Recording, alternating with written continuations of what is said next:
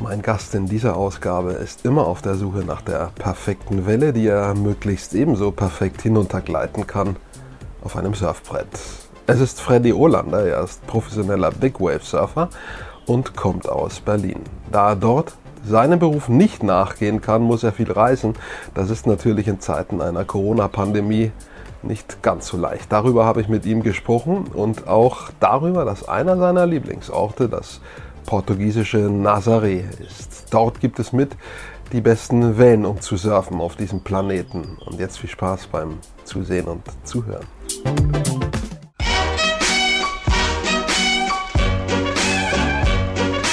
Ich freue mich, äh, dass Freddy Olander mein Gast ist. Das Thema ist Surfen. Big Wave Surfen müssen wir gleich alles klären, was damit zusammenhängt. Freddy, ich freue mich erstmal, dass du dabei bist. Wer schon ein bisschen den Hintergrund mit den Augen abscannt, äh, der sieht, das ist auf jeden Fall nicht Berlin, wo du herkommst. Ähm, du bist woanders, klären wir auch gleich. Ich freue mich übrigens mal äh, schon für alle, die jetzt dabei sind, Zuschauerinnen und Zuschauer auf deinem Twitch-Kanal, jetzt live und später bei mir auf meinem YouTube-Kanal. Da heißt so, wie es da hinten an der Tafel steht, der Quorsel Sportreporter. Und jetzt steigen wir ein ins Thema. Ähm, ich freue mich, dass du da bist und ich muss sagen, Surfen, also ich habe ein paar Jahre in München studiert, ich kenne natürlich den Eisbach, ja. Ähm, ich weiß, ja. dass sozusagen das Brettsurfen, das Wellenreiten seine Wurzeln äh, auf Hawaii hat. Äh, die früheren hawaiianischen Könige, King Kamehameha, die mussten das alle können, um sich als König zu qualifizieren. Und ich weiß, dass Nazaré äh, eins eurer Mekkas ist. Äh, viel mehr weiß ich nicht, aber dafür bist du ja jetzt da. Ähm, sag erst mal, was ist deine Disziplin und äh, was sind die anderen Disziplinen im Surfen, damit wir da schon mal eine Begriffsklärung haben. Genau. Ja, also ähm, Surfen an sich, ne? Meinst du jetzt einfach, du willst einfach schon mal die ähm, Differenzierung haben von Big Wave Surfen und Surfen? Oder? Mhm. Genau, also ja, gut, äh, man kann eigentlich sagen, so, dass das Big Wave Surfen und das Surfen echt zwei verschiedene Dinge sind eigentlich. Ne? Und ähm, Surfen an sich teilt sich ja auch in viele Bereiche halt. Ja, es gibt halt, ähm, was sag mal, Longboarder, Performance ähm, Surf, äh, Surfer und äh, alle möglichen verschiedenen Sachen halt. Ja. Beim Big Wave Surfen hat man auch zwei verschiedene Bereiche quasi. Da ist einmal das Big Wave Surfen mit einem Jetski, wo man reingezogen wird. Und ähm, es gibt halt die Big Wave Surfer, die rein paddeln. Aber manchmal machen auch alle alles gemeinsam halt. Ja. Also ich bin eigentlich auch einer, der überall eigentlich alles macht. Ähm, springe manchmal mit einem Longboard rein. Ich ähm, surfe gerne kleine Wellen, ein bisschen Performance surfen, und aber meine Passion ist halt im Big Wave Surfen und das hat sich dann über die Jahre so weiter und weiter entwickelt, dass ich da weiter reingegangen bin. Und äh, ja, jetzt mache ich das halt professionell, genau. Bei den ja. Fußballern sagt man immer so schön, das Hobby zum Beruf gemacht. Das hast du auch. Äh, das ist dein Beruf. Genau, genau, ja. Ja, genau. Also man rutscht da auch irgendwie immer weiter rein. Ich habe als äh, Jugendliche halt quasi als Kind angefangen und ähm, von dem Moment an, wo ich angefangen habe, mit 13 oder sowas, äh, stand relativ schnell fest, dass es sich mein ganzes Leben danach richtet halt. Ne? Dann hat man nach allen Optionen geguckt und gesucht, wo, wo man ähm, den Weg findet, das irgendwie auch alles zu finanzieren und immer zum Surfen zu kommen. Na klar, ich bin in der Stadt aufgewachsen, äh, da war halt kein Meer und äh, der Drang war halt immer irgendwie ans Meer zu kommen und äh, gucken, wie man halt hinkriegt. Ne? Dazu kommt, ich bin natürlich in Berlin aufgewachsen, da gab es noch zu der Zeit überhaupt gar keine Surfer. Das heißt, wenn ich ähm, von Surfen geredet habe, hat halt jeder von Windsurfen gedacht. Ja? Also Surfen war komplett noch so in Deutschland, äh, ja, Windsurfer. Auf jeden Fall ein Windsurfer. Und dann sage ich, nee, nee, ich mache das mit den Wellen und sowas. Und daher weiß man natürlich, dass es dann entsprechend auch lange her war schon halt. Ne? und äh, ja, genau. Ja. Du hast es mir angesprochen, äh, haben wir in Deutschland auch an der Ost- oder Nordsee, aber jetzt vielleicht nicht unbedingt so gut zum Big Wave Surfen. Zum Windsurfen vielleicht schon, aber Big Wave Surfen nicht. Äh, sag uns kurz, wo du bist, weil hinter dir ist Meer oder nicht weit von dir weg Gen ist Meer. Genau, ich bin jetzt ähm, auf den Kanaren, äh, auf Fuerteventura. Ähm, ich habe hier auch zweimal gelebt und bin jetzt deswegen hier zu Besuch und arbeite auch von hier. Und ähm, ich travel jetzt natürlich viel. Es ist gerade ähm, nicht eine gute Wellenzeit. Ich warte jetzt auch, auch wieder auf die nächste Saison, wo ich jetzt als nächstes hinfahre, weil es jetzt gerade so ein bisschen so ein Loch, wo man nicht weiß, wo man jetzt wirklich am besten surfen kann. Aber ähm, das bin ich jetzt gerade am Planen, wo es als nächstes hingeht. Und ähm, genau, ja, ist natürlich mit Corona muss man natürlich jetzt auch immer schauen, ist alles nicht so leicht. Ähm, man muss schauen, wo es am leichtesten hin ist zu reisen und wo es am besten auch geht und ja, dass man dann auch gesund bleibt und äh, ja, Genau. das sprechen wir direkt mal an, weil, wie gesagt, es ist äh, dein Beruf zu reisen. Das ist äh, in normalen Zeiten eigentlich relativ angenehm. Wer reist nicht gerne? Ähm, aber mhm. jetzt ist das natürlich mit äh, hohem Aufwand verbunden und teilweise auch mit Risiko. Wie gehst äh, du damit um, mit diesen Risikogebieten? Hast du Angst vor dieser Viruskrankheit? Ähm, ja, es ist eine äh, gewisse Bürokratie, Information einzuholen. Wo kann ich hin? Was muss ich erfüllen? Wo sind Quarantänevorschriften? Mhm. Das ist angesprochen. Ähm, das ist nicht einfach mal schnell das Flugticket buchen und, und ab dafür, nee. sondern äh, das ist gerade nee, nee. ein bisschen komplizierter. Nee, überhaupt nicht mehr. Und äh, man muss ja auch dazu sagen, also jedes Land handelt es anders. Und es, ähm, das Schwier die wirkliche Schwierigkeit ähm, liegt darin, dass sich ständig was ändert und man sich selber ständig informieren muss. Okay, dahin, was ist jetzt die Quarantäneauflage? Wo musst du welche Tests machen? Äh, ist die Gefahr, dass die Flieger nicht mehr zurückgehen, äh, wenn ich jetzt so weit reise und all sowas? Also das muss man immer alles bedenken. Und dann, muss ich natürlich auch bedenken, ich habe Termine vielleicht in Deutschland, was, wenn die Gefahr besteht, wieder ein krasser Lockdown kommt und ich komme da nicht mehr weg und sowas. Das muss man alles halt vorberechnen und immer das Risiko mitberechnen und natürlich halt, dass man sich auch nirgendwo ansteckt und ähm, ja, und sich halt ja, dementsprechend natürlich auch verhält halt. Ne? Aber ähm, man, man kommt gut ähm, durch, ja, wenn man wenn man es erstmal ein bisschen raus hat, welche, welche Seiten man checken muss und dann, dann klappt das auch alles halt. Ne? Aber trotzdem einfach ist es nicht. Ja. Wie sehr ist dein Beruf auf äh, ähm, Wettkämpfe angelegt? Gibt es Wettbewerbe, ähm, hm. austragt oder also, ist das eher auf anderen Füßen? Hm, gar nicht. Also ich war immer Freesurfer, Performance Surfing, da war ich auch eigentlich ehrlich gesagt nie gut genug für. Das ist halt nochmal ein ganz anderes. Also die Jungs, die richtig gut sind und die bei der wirklich im World Tour mitsurfen, die sind da mehr aufgewachsen, die sind schon als Kind professionell und äh, ich bin dann in eine ganz andere Richtung gegangen. Ich habe das immer so für mich gemacht und ähm, habe dann aber gemerkt, dass ich doch relativ gut im Big Wave Surfen bin und es mir sehr liegt und habe dann gesagt, so im hohen Alter dann doch nochmal gesagt, so doch, jetzt will ich doch nochmal professionell gehen, weil ich merke, das liegt mir sehr gut und äh, das, das muss man dann auch ein bisschen unterscheiden. So das Performance Surfing äh, mit Big Wave Surfen sind schon zwei verschiedene Arten halt. Ja. Das, sind, das braucht verschiedene Skills, ein verschiedenes Mindsetting halt und ähm, genau und habe halt gemerkt, das ist eher das für mich und da habe ich mich dann komplett fixiert jetzt drauf halt. Ne? Das heißt natürlich nicht, dass ich das andere Surfen nicht gerne mache. Aber so Competition habe ich jetzt auch überlegt, ob ich ein bisschen im Big Wave Surfen auch mitmache. Werde ich auch ein paar Contests da wahrscheinlich. Aber ich will es halt nicht so machen, dass ich diesen Druck habe und irgendwie was bringen muss und so. Nee, ich bleibe dann immer gerne an diesem Free Surfen und äh, ja, Nochmal im genau. Zusammenhang mit Corona, glaube ich, hast zumindest den Vorteil, auch wenn das Reisen sehr, sehr schwer ist im Moment, äh, ist es ja eine Einzelsportart sozusagen, also an, an Kontaktbeschränkungen im Wasser wird es dir nicht äh, ein Problem geben, weil äh, du bist ja allein auf deinem Brett und in der Welle sozusagen. Also das kannst du wiederum relativ gut einhalten, sehr gut sogar. Äh, Strände sind mhm. gerade in Nicht-Urlaubszeiten auch nicht so übervölkert. Also nee. ich glaube sozusagen, die Distanzregeln, die kannst du sehr gut einhalten.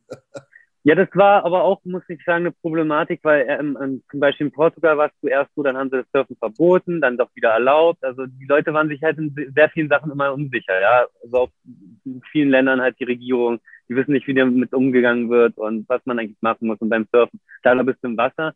Ich gehe jetzt eh nicht an die Spots, wo ähm, viele Leute sind, weil ich suche mir immer Spots, wo ich meistens sogar fast alleine surfe. Und äh, klar, für mich ist dann auch auf meinen Reisen bin ich meistens sehr viel alleine unterwegs. Äh, klar, jetzt passiert manchmal, dass man schon ein paar Leute trifft oder so, aber das ist dann okay, weil die haben sich alle getestet dann in der Zeit und äh, das ist man in dem Sinne eigentlich relativ sicher, ne? soweit man es kann mit den Testen halt. Ne? Ja. Du hast die äh, Orte schon angesprochen, an denen du dich gern aufhältst, wo nicht so viele Leute sind. Jetzt müssen wir mal erklären, wo die sind. Also Nazaré habe ich genannt, äh, da sind aber sehr viele Leute mal. Also äh, Klar, klar, Pandemie ja. muss man natürlich wieder abziehen, aber prinzipiell ist Nazaré wirklich ein, ein weltbekannter äh, Spot für Big Wave Surfen. Was sind andere? Also ich habe irgendwie die Biscaya im Kopf zum Beispiel. Ich weiß nicht, Vicente Lisa Rassou, früherer Fußballprofi, der, der äh, postet das, wenn man ihm folgt äh, in der Vergangenheit. Der ist ja auch so ein, so ein Surfer, äh, Wellenreiter. Ja. Der macht das dort. Ich glaube, das ist auch ganz gut. Wo sind die Spots, wo man gut Wellenreiten kann? Uff, oh, das ist eine schwierige Frage. Also man, es kommt immer darauf an, was man sucht. Ne? Manche mögen halt kleine Wellen, halt mit einem Longboard reinzugehen oder mit einem Shortboard, dann geht man auf andere Wellen, aber ähm, dann kommt es natürlich darauf an, was man für ein Typ ist, ob man nur warmes Wasser mag oder äh, kaltes Wasser auch so in Ordnung ist oder ja, das ist halt wirklich schwer zu sagen. Also generell kann man überall auf der Welt was surfen, wo es mehr ist halt, ja, aber ähm, man muss halt so seine Prioritäten für sich setzen, wo man hin will halt. Ne? Also so eine Mecca für Deutsche zum Beispiel ist immer so, ich kenne ja immer die Geschichte von Deutschen, wenn ich so rede, die angefangen haben oder so, die gehen halt immer auf die Kanaren zuerst, dann machen die mal so ein Jahr in Australien und dann irgendwann landen sie in Bali. Ist eigentlich immer die gleiche Geschichte. Ja, diese drei Orte äh, hört man immer und ähm, genau ja.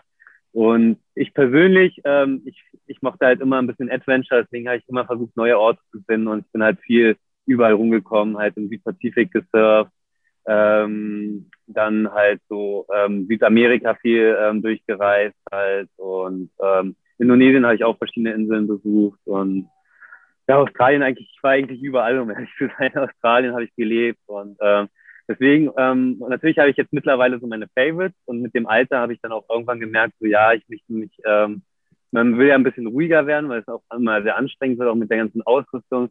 Wir sind dann oft mit ähm, Kameramann und äh, Fotograf, dann die ganze Ausrüstung, Surfausrüstung, äh, das kann dann manchmal ganz schön ähm, anstrengend werden.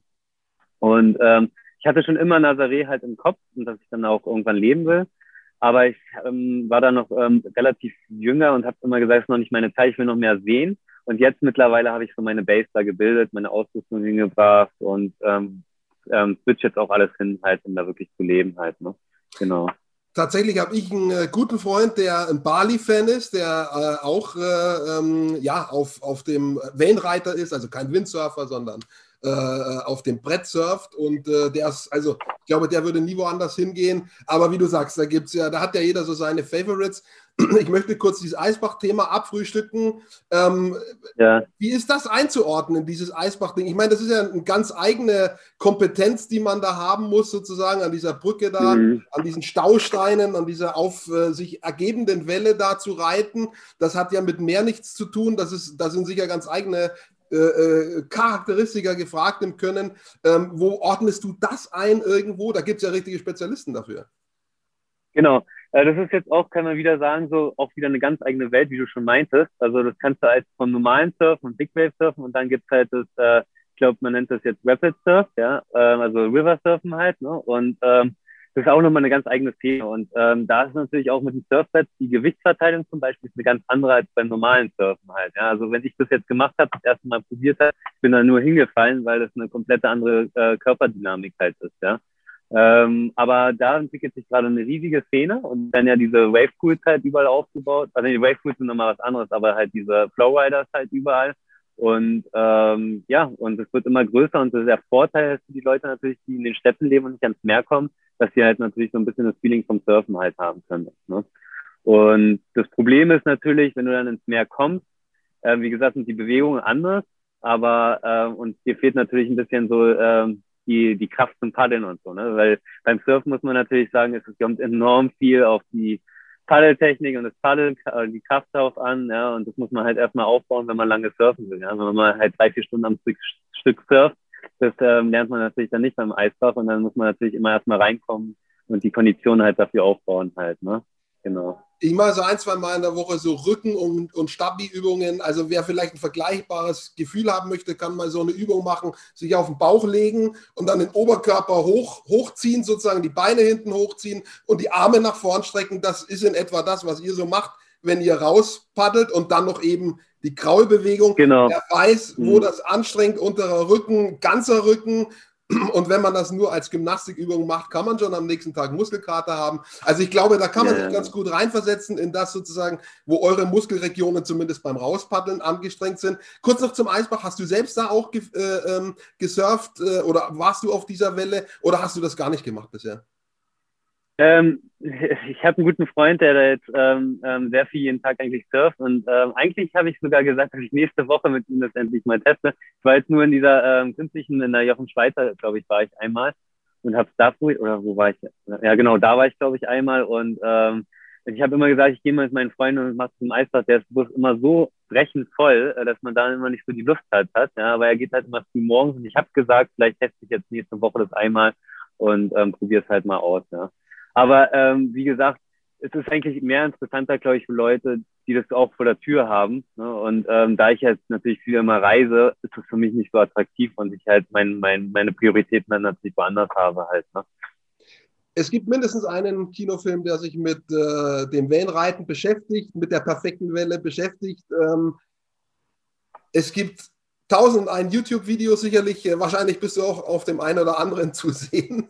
Ähm, wenn man in so einer Welle ist, äh, keine Ahnung, sind unterschiedlich groß, aber jetzt stellen wir uns mal die ganz großen vor. 20 Meter teilweise, 25 Meter. Äh, was, was ist das für ein Gefühl? Versucht es mal zu beschreiben. Ich meine, auf der einen Seite ist es sozusagen Balance halten, Sport, Kraft, Muskulatur, Technik, Können. Auf der anderen Seite ist es Psyche. Äh, wenn ich in so eine Welle gerate, wenn sie über mir zusammenschlägt, äh, kann das lebensgefährlich sein. Also das sind schon mal grob die zwei dann, das kann nicht, das ist lebensgefährlich. Ähm, das sind mhm. die zwei Komponenten. Der Sport, die Technik ja. und das andere, die Psyche, die Gefahr. Äh, wie ist das gewichtet sozusagen, wenn ich das ausübe? Äh, ist das 50-50?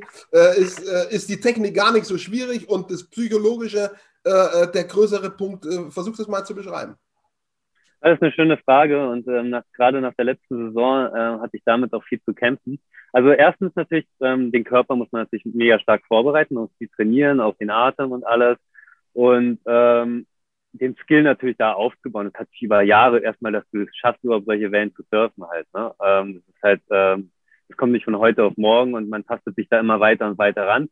Klar, ähm, für mich persönlich, ich wollte dann natürlich immer mehr, deswegen bin ich irgendwann auch in der Serie gelandet weil du willst dann das Größte erreichen, was geht halt. Ähm, es gibt halt nicht viele Wellen, die richtig gut zum Paddeln sind beim Big Wave Surfen. Ähm, und Nazaré ist definitiv mit die schwierigste. Es gibt vielleicht noch zwei, drei andere Wellen, die, aber Nazaré ist halt schwierig zu erklären, ist so schwierig, weil wenn du da rumpaddelst und ohne Jetski unterwegs bist, also ohne dieses Tau ins Surfen, dass du reingezogen wirst, die Wellen, die bewegen sich links und rechts die ganze Zeit in die riesigen Sets. Du musst halt immer aufpassen, dass du nie auf den Kopf bekommst halt, ja, weil dann ist die Session eh vorbei. Ja, und äh, du bereitest dich beim Training körperlich eigentlich immer auf den Ernstfall vor. Ja? Also und du weißt eigentlich, dass immer was schiefgehen wird. Passiert da auch. Also es geht eigentlich nie eine Session durch, wo alles gut läuft halt. Ja? Und ähm, jetzt mal neben den ganzen Training und Vorbereiten und den Skill, den du dafür brauchst, um aufzubauen, kommen wir jetzt natürlich zum Mindsetting halt. Ne? Und ähm, mit dem habe ich, glaube ich, fast noch mehr zu kämpfen als äh, mit den körperlichen Vorbereitungen und dem Skill. Weil gerade auch nach der letzten Season, du gehst in eine Session raus, ja, die dauert dann, sagen wir mal, drei, vier Stunden, paddelst da rum, kriegst vielleicht ein, zwei Wellen, aber dann wirst du halt zerhauen und kriegst einen riesen Set, ähm, und 10 Meter Welle direkt auf den Kopf, jetzt auch letzte Season. Dann kommst du aus dem Wasser und ähm, bist erstmal froh, dass du am Leben bist, ja, und erstmal zum Strand überhaupt zurückzukämpfen, ja, also dass, dass du überhaupt zum Strand erstmal zurückkommst mit deinen Rettungswest, du hast zwei Westen, also eine Impact-West und noch eine Rettungsweste, die sich aufbaut, ähm, aufbläst man nicht, eine Inflate-West.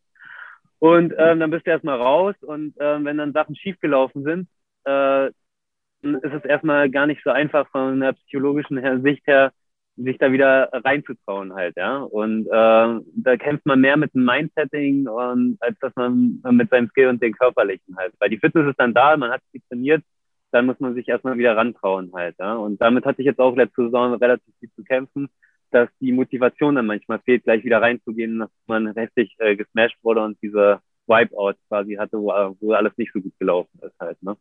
Also meine Wellenerfahrung äh, äh, beschränkt sich auf Adria und Flachwasser äh, und deine Wellenerfahrung ist eine andere. Ich meine, wie gern macht man das, sich äh, sozusagen ja täglich eigentlich in so eine Gefahr zu begeben? Ähm, und kannst du in irgendeiner Weise dieses Gefühl beschreiben, was äh, dir im Kopf vorgeht, wenn eben dir die Welle auf den Kopf fällt. Also was, was, was passiert da? Ist da erstmal gar kein, kein Gedanke da, sondern wirklich nur Scheiße orientieren, wo ist oben, wo ist unten? Äh, äh sozusagen äh, Adrenalin, äh, äh, keine Ahnung, bis in die Haarspitzen? Ja, also ich glaube, meistens in den mega gefährlichsten Situationen, die ich hatte, dann, wenn ich sehe, jetzt kommt diese gefährlichste Situation, ich kann ja nicht mehr ausweichen, dann denkt man, glaube ich, wirklich, oh Scheiße, hoffentlich überlebe ich das. das ist dann wirklich so, ja. Und ähm, ja, und dann geht's ans Eingemachte halt, ne? Und dann, ähm, aber dann, dann schalten den Körper halt Sachen ein und ähm, Überlebensinstinkte halt, ne? Man darf halt nicht in Panik geraten keine äh, überflüssigen vielen Bewegungen machen, die ähm, Sauerstoff verbrauchen halt. Ja, wenn du jetzt zum Beispiel unter Wasser bist und die ganze Zeit durchgewirbelt bist, du bewegst halt nicht unnötig die Beine oder Arme. Es braucht ja Unmengen von Sauerstoff und dieses, das brauchst du halt. Ja, und ähm, du bist jetzt gar nicht auch bei den größten Wellen so lange unter Wasser. Ja, wir reden da jetzt mal so von 10 bis 20 Sekunden kann das, kann auch länger mal passieren. Ja, weil du kommst halt hoch. Die Gefahr ist eher, dass du dann in einer Impact Zone bist, wo die Wellen halt die ganze Zeit einbrechen und diese Wellen kommen halt, so ein Set besteht aus mehreren Wellen und die kriegst halt alle auf den Kopf. Das heißt, du holst halt ein, zweimal Luft und musst wieder runter. Und das geht halt nicht ewig halt, ja. Das musst halt schnell gucken, dass du irgendwie wieder an den Strand kommst oder dass dich jemand rettet, äh, weil ab einem gewissen Grad, wenn zu viele Wellen sind, kann der Körper es dann nicht mehr mitmachen, weil du einfach nicht mehr genug Sauerstoff nachholen kannst und ähm, dieser, dieser Rhythmus dich dann irgendwann so langsam zer, zerreibt, ja. Ich zucke gerade ein bisschen äh, zusammen tatsächlich. Äh, also tut mir schwer, das vorzustellen. Ähm, das ist äh, ja, keine Ahnung, manche werden sagen, das ist verrückt, sich diesem Risiko auszusetzen. Andere sagen, das ist eine Leistung. Überlasse ich denen, die uns zuhören, äh, da draußen. also ich hätte diesen Mut definitiv nicht. Aber ich höre so ein bisschen durch. Eigentlich, also wenn man es wenn ganz vereinfacht, wenn die Welle drüber schlägt, eigentlich abwarten. Also sozusagen nicht gar nicht so viel machen, sondern im Prinzip eigentlich abwarten, wo es einen hinspült. So grob kann man so zusammenfassen, oder? Genau, ja, jeder erzählt auch ein bisschen was anderes. Da muss man für sich selber auch ein bisschen herausfinden, was man machen muss halt. Ne? Manche sagen ja, der Körper ähm, muss vielleicht beim Einschlag der Welle halt sehr steif sein und da ist auch eigentlich das Wichtigste, dass man sich wirklich zusammenrollt, um den Körper zu schützen. Gerade wenn so eine Tonne von Wasser, die können ja eigentlich quasi alle Knochen brechen. Das heißt, du musst schon darauf achten, äh, dass dein Körper halt wirklich äh, in dem Moment erstmal angespannt ist und dann versuchst du dich ein bisschen locker zu machen halt und ähm, wenn du merkst, dass du zu lange unter Wasser bist, habe ich wie gesagt noch eine Weste und ähm, die kann ich halt aufblasen. Und das mache ich halt, habe ich jetzt die letzte Saison sehr, sehr oft gemacht, ähm, weil es dann einfach zu lange unter Wasser ist und du einfach nicht mehr hochkommst. Und dann ähm, rast du halt hoch mit der aufgeblasenen Weste, guckst halt erstmal, versuchst dich zu orientieren, äh, was überhaupt los ist. Ja, manchmal ähm, nach so einem Einschlag war ich auch so dizzy, dass ich einfach nicht mehr wusste, wo man ist, wo der Strand ist, wo, wo der Line-Up, wo es nach draußen ist. Also dann ähm, wirklich, da ist man wirklich nur noch so schwammig im Wasser und dann versuchst du halt eigentlich schnell zu reagieren, wenn du siehst, die nächste Welle kommt, nimmst die Luft wieder aus der Weste raus, ähm, versuchst nochmal runterzutauchen, dass du nicht den ganzen Schlag der Welle abstimmst und ähm, wenn es dann wieder zu lange unter Wasser ist, hast du noch eine Chance, nochmal wieder aufzublasen. Ne? Natürlich ähm, mit dem ganzen Weißwasser wirst du natürlich Richtung Strand geschoben und versuchst halt so schnell wie möglich am ähm, Strand zu kommen.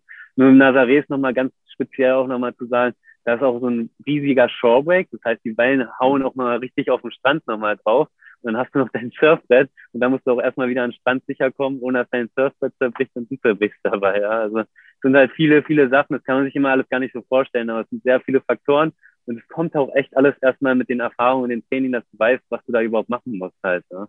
Genau. Und ich kann es halt auch nicht simulieren. Äh, es gibt ja kein Studio dafür, keine Halle, nee. wo ich das üben kann, mhm. sondern letztendlich kann ich das nur durch Erfahrung lernen, sozusagen mich in der Größe der Wellen vorantasten und so weiter. Also äh, Respekt, äh, aber auch, sorry, ist schon krass. Also wie gesagt, ich würde es ich nicht machen.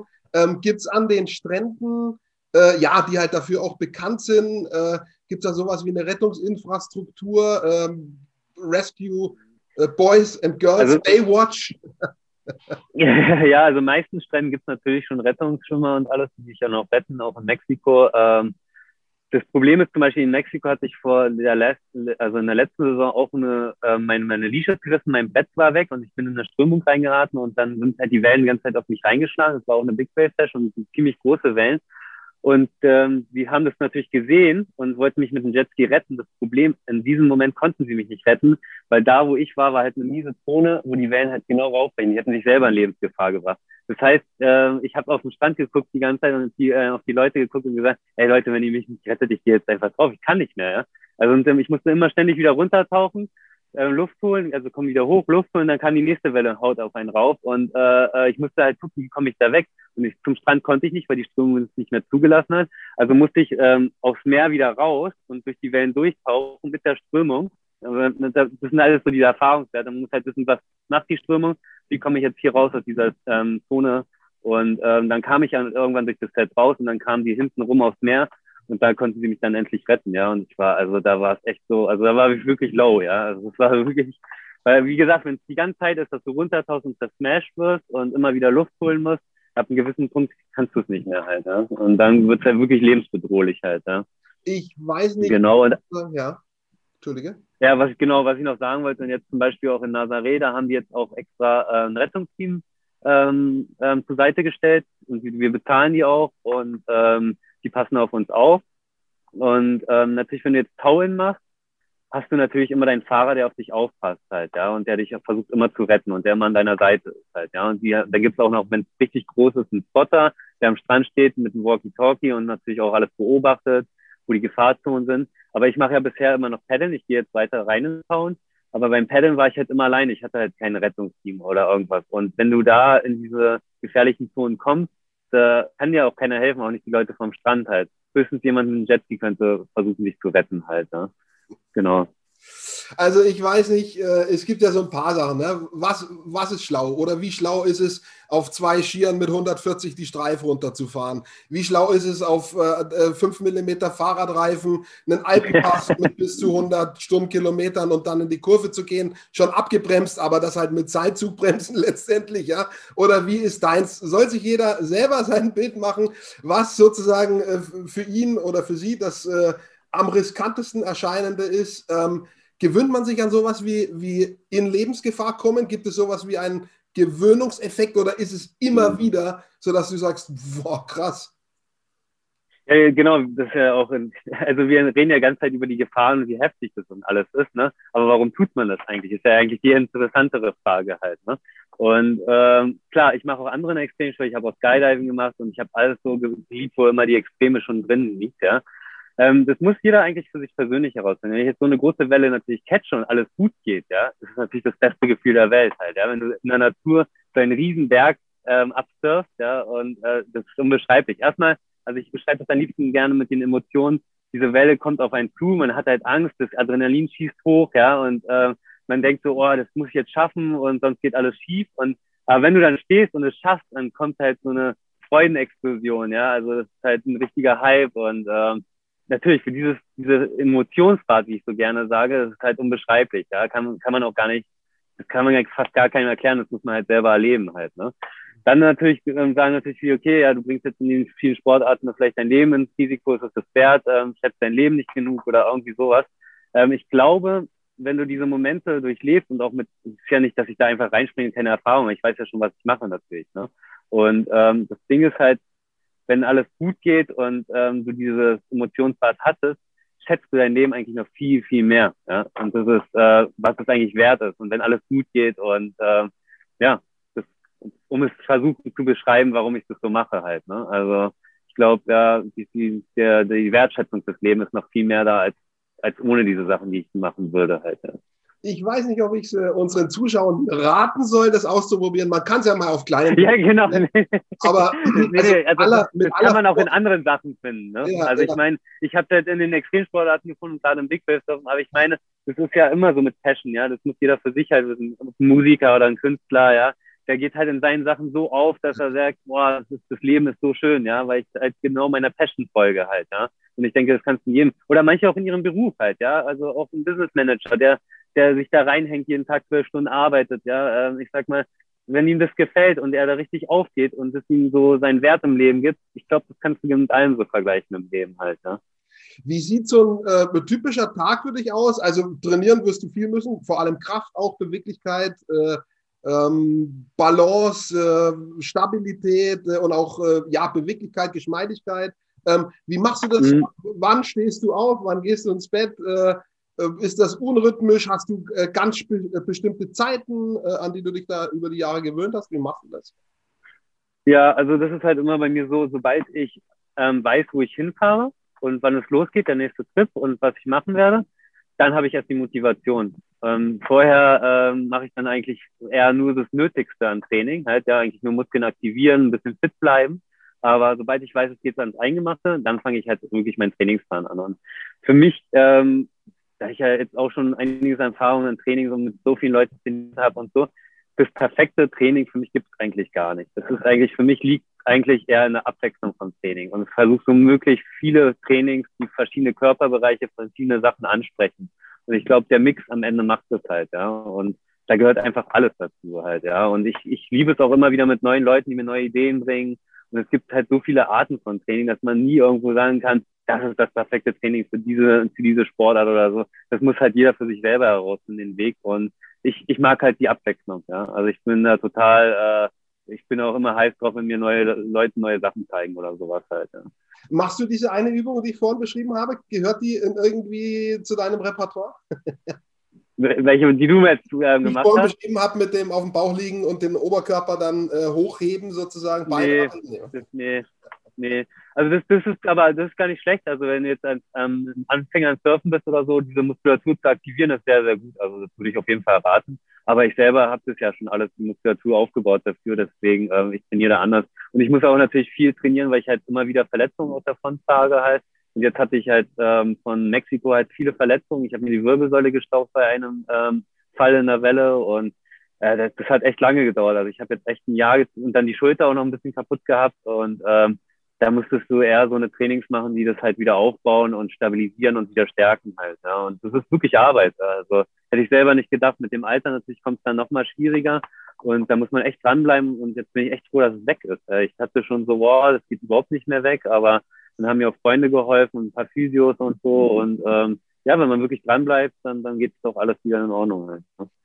Letztendlich ist für uns alle der eigene Körper das Kapital, ob wir ihn jetzt an den Schreibtisch bringen müssen oder eben ins Wasser. Aber wenn man äh, Profisportler ist, ja, das ist ja Profisporttum, kann man so sagen, dann ist der Körper noch mal mehr Kapital, denn wenn er nicht mehr funktioniert ähm, und er wird dann schon anders beansprucht, dann kann man es einfach nicht mehr machen. Ähm, wie gehst du mit diesem Punkt um, dass du sagst, okay, der Körper ist mein Kapital. Du hast schon ein Stück angedeutet, wenn der nicht funktioniert, äh, dann kann ich kein Geld verdienen. Ja, klar. Aber da geht halt gar nichts mehr. Da muss man auch schon ein bisschen aufpassen. Ja, auch so eine Sache, wenn ich jetzt vielleicht äh, nächste Woche nach München fahre und ein Eisbad springe, ich meine, wie du schon meinst, Steine und so, wenn du dich dann bei so einer Aktion, weil du es halt nicht kannst, ja, einfach blöd hinpackst und dann eine Verletzung konträgst und deine Surflifts dann halt nicht mehr funktionieren, dann ist es natürlich blöd halt, ne? Also man muss schon auch ein bisschen immer aufpassen. Aber ich meine, klar, das ist halt das Risiko, was man mit sich trägt. Auch bei jeder Session, Big Session kann was schief gehen und äh, da muss man halt schauen, wie man mit umgeht halt danach. Ne? Auf jeden Fall mit den Verletzungen nicht frustrieren. Da muss man sich halt erstmal wieder auf andere Sachen konzentrieren und ähm, ja, aber klar, das äh, Körper ist A und O, ne? Also definitiv. Wer sind die, die dich unterstützen? Ich meine, du hast jetzt keinen sozialversicherungspflichtigen Arbeitsvertrag mit dem Meer, äh, wo du am 29. dein Gehalt kriegst, sondern du musst ja irgendwie Partner finden, mhm. Firmen finden, die dich unterstützen, äh, Videoproduktionen vielleicht machen. Wie, wie ist quasi da das Geschäftsmodell? Social Media ist sicherlich ein Teil davon. Ja, es ist mega schwierig. Auch die ganzen äh, Big Wave Surfer ähm, in, in Nazaré oder sowas, nicht jeder hat jetzt irgendwie beste Sponsoren oder sowas, dass sie sich ähm, finanzieren können halt. Ne? Also ich gehe da halt verschiedene Richtungen. Ich werde, ähm, ich arbeite auch nebenbei noch ähm, im Familienunternehmen in, in, in Immobilien, um das auch alles noch ein bisschen mehr zu finanzieren, weil es ein teurer Sport natürlich halt. Ne? Und ähm, selber habe ich noch eine Surfagentur die jetzt durch Covid natürlich ein bisschen lahmgelegt ist, halt auch alles mit den Reisen. Und ich baue auch gerade eine neue Firma in Portugal halt auf, ein neues Businessmodell. Also man muss auch ein bisschen smart agieren. Ne? Also wenn man noch den Traum hat von einem Profisurfer, ähm, ist nicht so einfach. Und da schaffen es auch ganz wenige, dass die wirklich komplett davon leben können und ähm, wirklich nur das ähm, nur enjoyen können und ne? also das da muss man sein muss jeder auch wirklich seinen Weg ähm, selber finden halt ne? Und das ist auch nicht einfach. Und wie gesagt, und die meisten, ähm, die da auch anfangen, müssen sich irgendwie selber finanzieren und ähm, das geht halt nicht immer nur über Sponsoren oder sowas halt. Ne? Und, und Sponsoring in diesen Covid-Zeiten ist sowieso schwierig halt. Ne? Also da sind die Unternehmen haben da auch eher zugeknüpfte Taschen gerade. Und ähm, ja, ich habe jetzt noch einen Vertrag jetzt auch gerade unterschrieben, wo ich gemanagt werde und ähm, auch Motivationstraining noch um, um drauf noch machen werde und sowas halt. Also da kann, man muss halt umso mehr Kanäle man hat, wo Geld reinkommt, umso besser halt. Ne? Das ist schon spannend, äh, das sicherlich auch zum Teil des Business zu machen, die Erfahrungen, die du machst, äh, unabhängig jetzt vom, vom täglichen Ausüben. Aber ich finde es ja auch spannend, die Erfahrungen, die du machst, irgendwo weiterzugeben, vielleicht auch noch detaillierter an bestimmten Punkten. Und auch sowas kann man äh, ja in, in bare Münze umwandeln, weil das für viele ganz, ganz wichtig ist, da vielleicht eine Brücke, einen Tipp mhm. zu haben, ähm, wie man das machen kann. Was sagt deine Familie dazu? Nicht zu deinem Geschäftsmodell, sondern schon dazu, äh, äh, dass du dich halt schon mehrmals die Woche in ein gewisses Risiko begibst. Mhm. Ja, genau. Und ähm, was ich jetzt halt auch noch neu aufbaue, ist halt, wie gesagt, was ich jetzt schon erwähnt habe, ein neues ähm, Konzept halt in Portugal halt. Da will ich halt versuchen jetzt, weil ich habe immer früher auch viel gecoacht habe, ich habe ähm, Surfschule gemanagt und sowas, habe halt viel auch ähm, in jungen Jahren als Instructor gearbeitet, habe das auch gemacht Ähm, und jetzt will ich das halt ein bisschen auch ähm, ins Big Wave Surfen anwenden halt. Ja? Und ähm, den Leuten halt ein bisschen das Gefühl geben, was ist Big Wave Surfen, Equipment, wie ist das Gefühl, äh, mal mit den Taulen machen und all sowas. Und in diese Richtung gehe ich jetzt. Und ich hatte auch schon relativ viele Anfragen, obwohl ich das noch nicht mehr gestartet habe. Und ähm, ja, will das den Leuten halt auch mal ein bisschen näher bringen, was das da eigentlich ist und was da eigentlich passiert halt. Ja. Und die. Family, äh, äh, kriegst du täglich äh, Nachrichten, äh, Freddy, wie geht's dir? Alles okay? Immer, ja, ja, ja, klar. Also mein Vater, muss ich sagen, dem ähm, ähm, erzähle ich relativ immer wenig, weil der immer sehr besorgt ist halt, ja. Ähm, meine Mutter ist immer relativ offen, die ist da easy mit und ähm, die, die freut sich immer über alles, wenn alles auch gut geht natürlich, aber ja, ja, die Familie ist da immer schon sehr, sehr hinterher halt, ja. Was genau. mich mal interessiert, ähm, ist Deutschland ein Surferland, können wir ruhig das Windsurfen mit einbeziehen zu den Zeiten, als äh, Robbie Nash noch aktiv war. Da gab es ein, zwei mhm. äh, gute deutsche Windsurfer. Ich habe jetzt den Namen nicht auf der Kette. Äh, vielleicht du, weiß ich jetzt nicht. Ähm, es gibt den Sebastian nee. Steudner aktuell, der sozusagen parallel mit dir, mhm. kannst du auch sagen, was ist bei dem anders, was ist bei euch gleich. Der ist, glaube ich, schon mhm. sehr bekannt, der ist vielen Begriff, vor allem in seiner Heimat Franken, Bayern. Ähm, ist, ja, ist ja. Deutschland dafür, dass wir keine riesen Wellen haben? Äh, trotzdem äh, gibt es so, äh, so eine Art Surferliebe in Deutschland? Also ich glaube, das, ähm, das, hat sich mittlerweile echt mega krass aufgebaut. Ja. Also wie gesagt, wo ich angefangen habe, äh, da war Surfen halt, wie gesagt, Wellenreiten kannte man noch gar nicht wirklich. Ja. Ähm, aber die Medien haben so enorm gepusht, ja. Und ähm, ich glaube, es wurde viel dieser Lifestyle als Produkt verkauft. Und dadurch ist auch in Deutschland eine riesige Szene entstanden. Ja? Also egal, wo ich hinreise, ich treffe ja immer Deutsche überall, die surfen halt. Ne? Und ähm, es ist halt, Surfen ist nicht nur Surfen an sich, sondern es ist immer verkauft mit der, oder gedacht, kombiniert mit den Gedanken Freiheit, ja. Und es ist ja auch eigentlich so, ne? Du bist an der Küste, du bist in der Natur, connectest mit der Natur. Und das ist der Ursprungsgedanke auch vom, vom Surfen halt, ne? Dass du mit der Natur connectest und ähm, das Gefühl von Surfen einfach enjoyst. Und meistens waren es ja auch damals, wo es alles gestartet hat, auch Hippies oder sonstiges, ja, sehr freie Menschen halt, ja, die sich aus dem System halt ausgelinkt haben und versucht haben, einen anderen Lebensstil zu, zu leben halt. Ne? Und ähm, natürlich, sobald Unternehmen einsteigen und das alles ein bisschen kommerzieller wird, sieht das alles schon wieder anders aus. Ja? Und ich muss auch sagen, manchmal habe ich mir auch gedacht, boah, warum mache ich überhaupt noch surfen? Ja, weil die Spots in der Welt sind einfach überlaufen mittlerweile. Und ähm, es ist auch viele aggressive Stimmung meistens im Wasser. Jeder will natürlich zeigen, was er kann und ähm, dann natürlich die ganzen Pro-Surfer und es ist halt mittlerweile gar nicht so ein schönes Bild mehr, so wie ich es kennengelernt habe, als ich angefangen habe. Ja? Und ähm, deswegen für mich selber, ich versuche dann immer an Ort zu kommen, wo ich immer noch das, diesen Vibe habe, wo ich viel auch alleine surfe oder nur mit meinen Freunden und äh, wirklich in der Natur bin halt, ja, fern von Städten und all sowas. Also das hat sich sehr, sehr verändert, definitiv, das Ganze. Ja. Wir hatten vorhin über die Spots gesprochen, den ungewöhnlichsten, den ich gehört habe äh, in den Medien und vielleicht warst du da auch schon mal, ist Kamtschatka. Äh, da kann man offensichtlich auch ganz gut äh, Wellen reiten. Ist in Russland sehr beliebt. Warst du da auch schon mal? Nee, noch gar nicht gehört davon. also jetzt habe ich heiß gemacht. Aber da, wir hatten es vorhin von Warm- und Kaltduscher, warmes Wasser, kaltes Wasser. Ich glaube, Kamtschatka ist relativ kaltes Wasser. Also muss man dann ja. vielleicht auch wollen. Wenn man jetzt mal von den, äh, wirklich von den ganz großen Wellen weggeht, wenn man jetzt so quasi, was so jeder mal vielleicht machen kann im Urlaub, würdest du das als, als schwere oder als leichtere Sportart ein schätzen. Äh, mhm. Wie gesagt, wenn ich das jetzt so in den allerersten Zügen, ja, auf ganz kleinen, ja. ist es dann eher eine schwierigere Sportart. Wir, wir denken jetzt vielleicht an dieses äh, äh, Paddeln, dieses äh, auf diesen äh, Subs. Ähm, das ist ja schon nicht ganz einfach. Muss man schon gut die Balance halten in der Körpermitte, um dann mhm. nicht abzukippen. Ähm, aber äh, ja, wie ist es mit dem, mit dem Brett, wenn man kein Paddel mehr hat zum Ausgleichen, sondern sich da die Welle runtertragen lässt? Mhm. Ja, viele vergleichen es halt auch oder fragen mich dann immer halt auch, wo ich ähm, in meiner Surfagentur, ähm, ja, wie, wie kannst du es vergleichen mit Windsurfen, Kitesurfen, Wellenreiten, was ist da so das Schwierigste zu lernen halt, ja? Also ich meine, natürlich hat jedes so seine Schwierigkeiten, aber Surfen sieht ja immer relativ einfach aus. Ja? Und äh, deswegen, immer wenn ich viele Co Leute gecoacht habe und die so völlig begeistert rein und dann nach einer halben Stunde saßen die am Strand und konnten nicht, und dann meinten so, oh, ich hätte nie gedacht, dass das so anstrengend ist halt. Ja? Ähm, und ich muss sagen, Surfen kommt darauf an, wie weit du kommen willst im Surfen. Ja, aber ähm, die Anfangsschritte, einfach jetzt mal im Weißwasser ähm, mit dem Wellenbrett gerutschen und da mal aufzustehen, ist noch relativ einfach. Ja, aber wenn es dann später halt geht, die grünen Wellen abzusurfen, also ohne Weißwasser und da auch noch die Turns zu machen, ist ein wirklich schwerer Sprung. Und da muss man schon Disziplin haben und auch wirklich dranbleiben halt. Ja, und da reicht natürlich auch manchmal nicht einfach nur in ein, zwei Wochen Urlaub, sondern da muss man wirklich mal länger an einem Ort bleiben und das surfen. Das ist halt wirklich, das ist nicht einfach. Das ist schon relativ schwer.